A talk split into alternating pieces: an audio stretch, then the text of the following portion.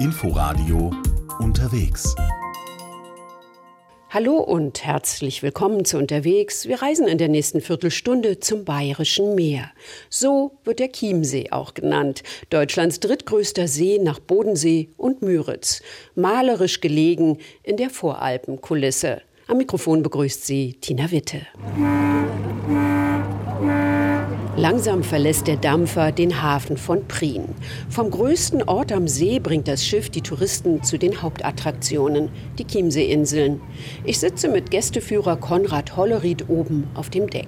Der Himmel ist blau, in der Ferne die Berge, das Wasser kräuselt sich sanft und vor uns schon die Herreninsel in Sicht. Wir befinden uns jetzt auf dem Schiff Bertha ein Schiff von 13, die der Familie Fessler gehören. Und diese Familie Fessler ist der privilegierte Anbieter der Chiemsee Personenschifffahrt. Also nur die Familie Fessler darf auf dem Chiemsee Personen befördern.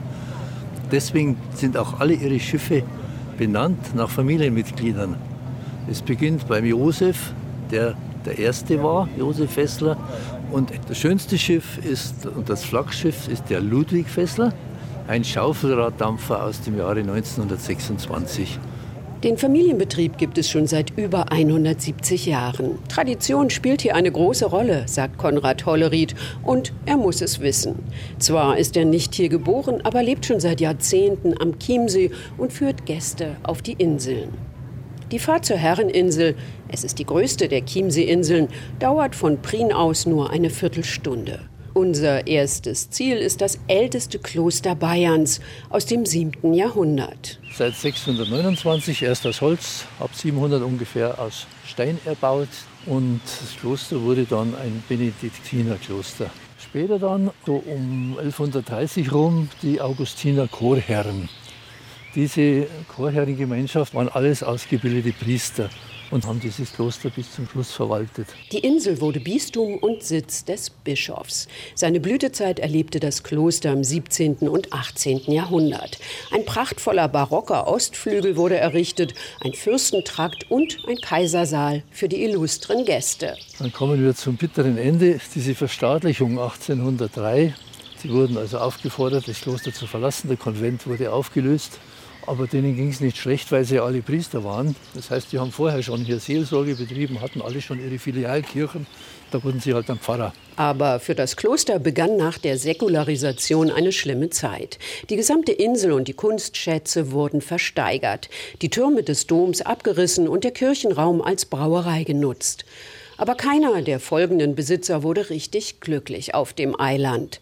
Als dann auch noch die Bäume gefällt werden sollten, um das Holz zu verkaufen, wurde König Ludwig II. auf die Herreninsel aufmerksam und kaufte sie 1873. Hier, so schien es ihm, sei genug Platz für sein größtes Schlossprojekt nach Neuschwanstein und Linderhof. Dieser Plan wurde immer größer und hier hatte er die ganze Insel für sich. Er hatte seine Einsamkeit, weil er so eine Insel, konnte er sich abschotten. Und er hatte genügend Wasser für seine geplanten Wasserspiele. Das ist es, hat er gesagt und hat hier zu bauen angefangen.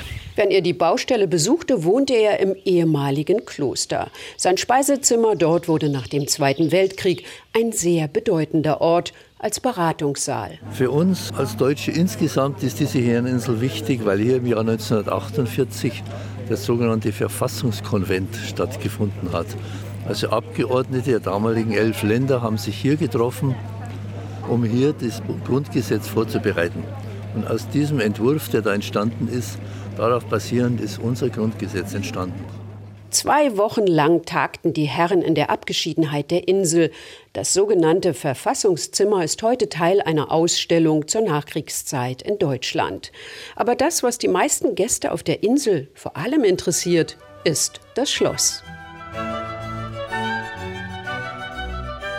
Wir nähern uns über die Obstbaumallee dem unvollendeten Prachtbau nach dem Vorbild von Versailles und stoßen zuerst auf die Wasserspiele.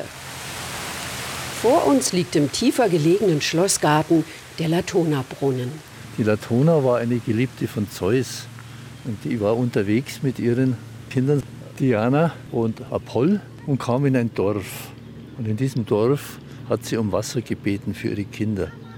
Die Dorfbewohner haben die angegafft, ausgelacht kein Wasser rausgerückt.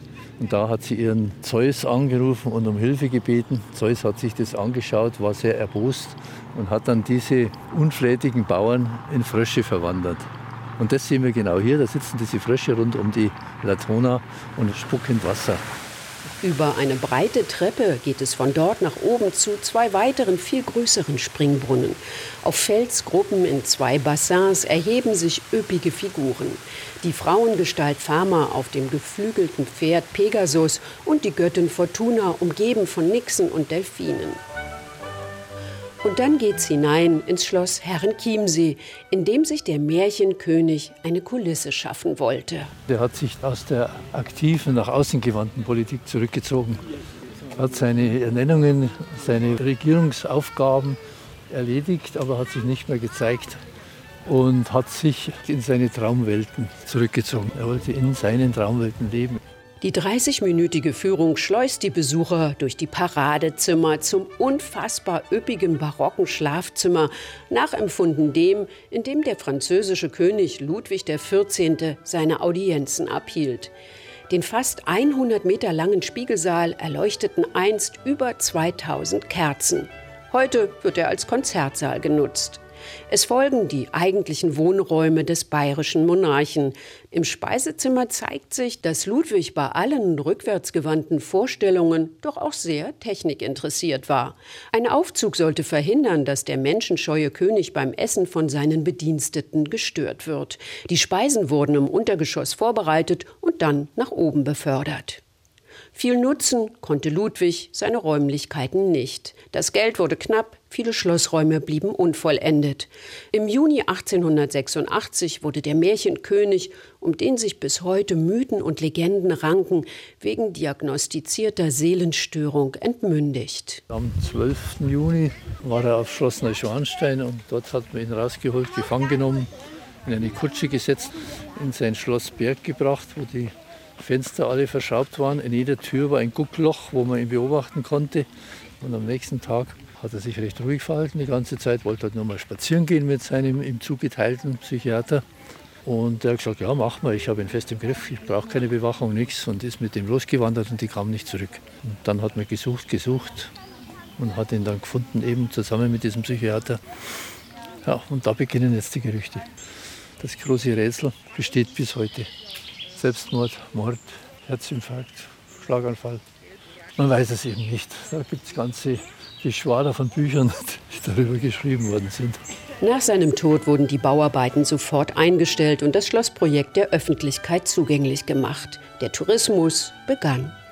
Heute leben im Dachstuhl des Schlosses nur Fledermäuse und auf der Insel nur wenig hier beschäftigte Menschen. Ganz anders ist es da, auf der Fraueninsel, unsere nächste Station nach einer kurzen Schifffahrt. Viel kleiner als die Herreninsel ist sie ganzjährig von etwa 250 Insulanern bewohnt, deren Familien zum Teil schon seit Generationen hier leben. Früher arbeiteten sie als Handwerker und Fischer für das Benediktinerinnenkloster, heute eher für die Touristen.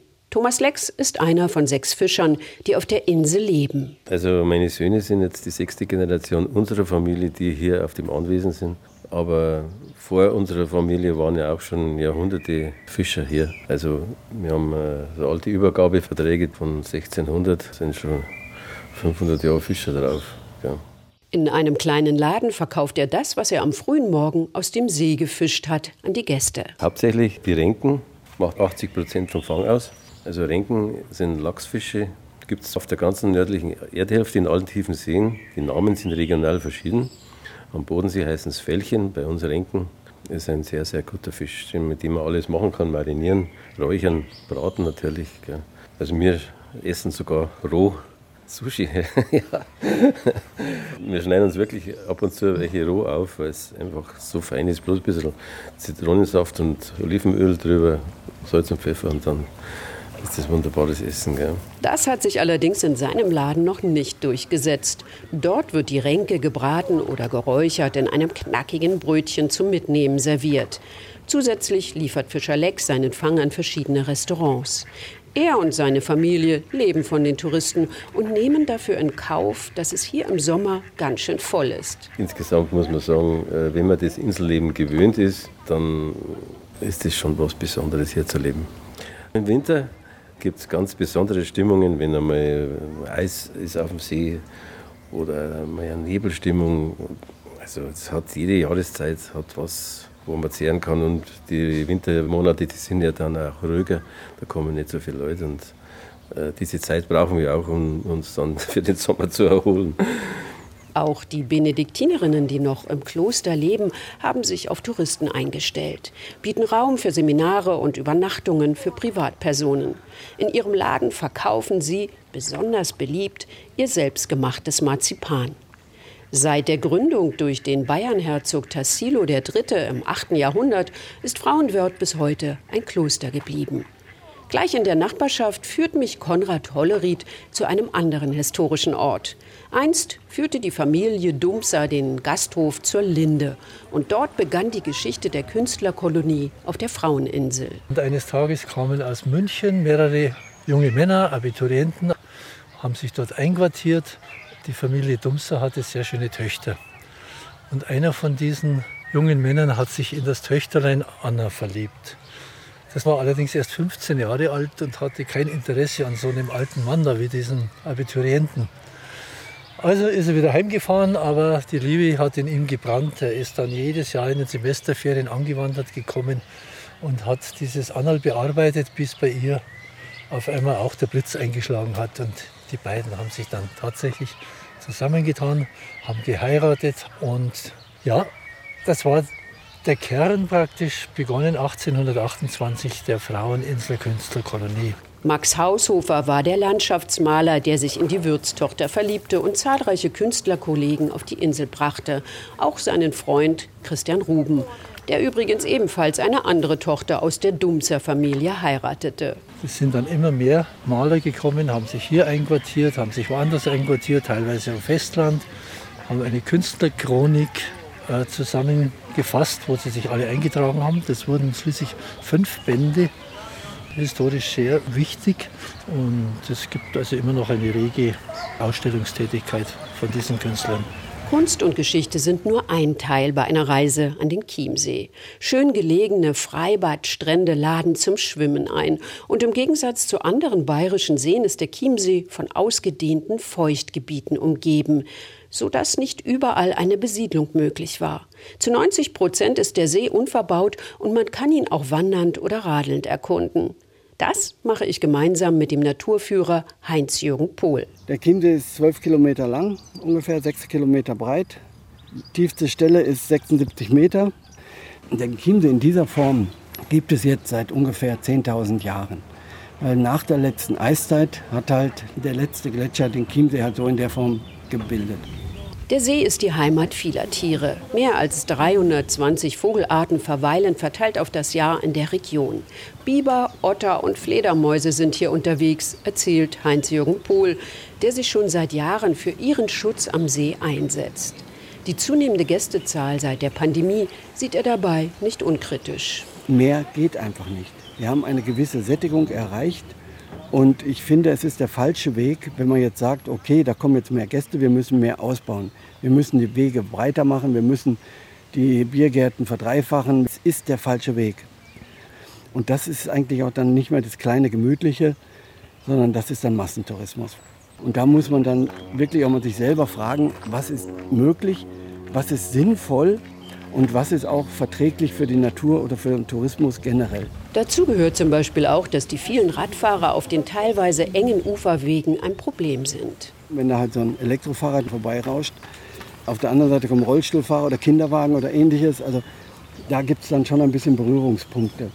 Darum hat man angefangen vor einigen Jahren einen zweiten Radlweg zu etablieren.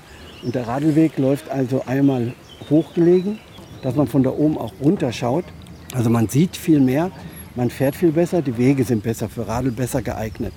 Auch Beobachtungstürme sollen helfen, die Natur zu schützen. Sechs davon gibt es rund um den See verteilt. Man hat die Türme seinerzeit eingerichtet oder erstellt oder gebaut, um dem Menschen die Möglichkeit zu geben, zu schauen, was ist hinter dem Schilf. um zu verhindern, dass die Menschen durch Schilf rennen und dann zu schauen. Dazu kommt, dass die Vogelwelt und die Tierwelt allgemein diese Türme toleriert. Das heißt, wenn wir irgendwo mit dem Spektiv auf dem Turm stehen, fliegen an uns die Vögel vorbei und stören sich nicht. Da, wo es freie Natur ist, wo man steht, da haben die eine sehr hohe Fluchtdistanz, weil die wissen halt, Moment, da stimmt was nicht und die haben sich da angepasst.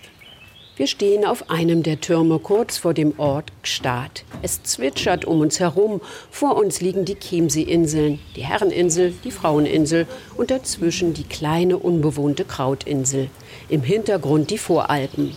Ein Ort zum Runterkommen und Entdecken zu jeder Jahreszeit. Viele Informationen zu Naturführungen, Wanderungen und Radtouren finden Sie unter chiemsee-alpenland.de. Das war unterwegs, heute am Chiemsee. Ich bin Tina Witte und wir hören uns in der nächsten Woche wieder. RBB 24 Inforadio Podcast.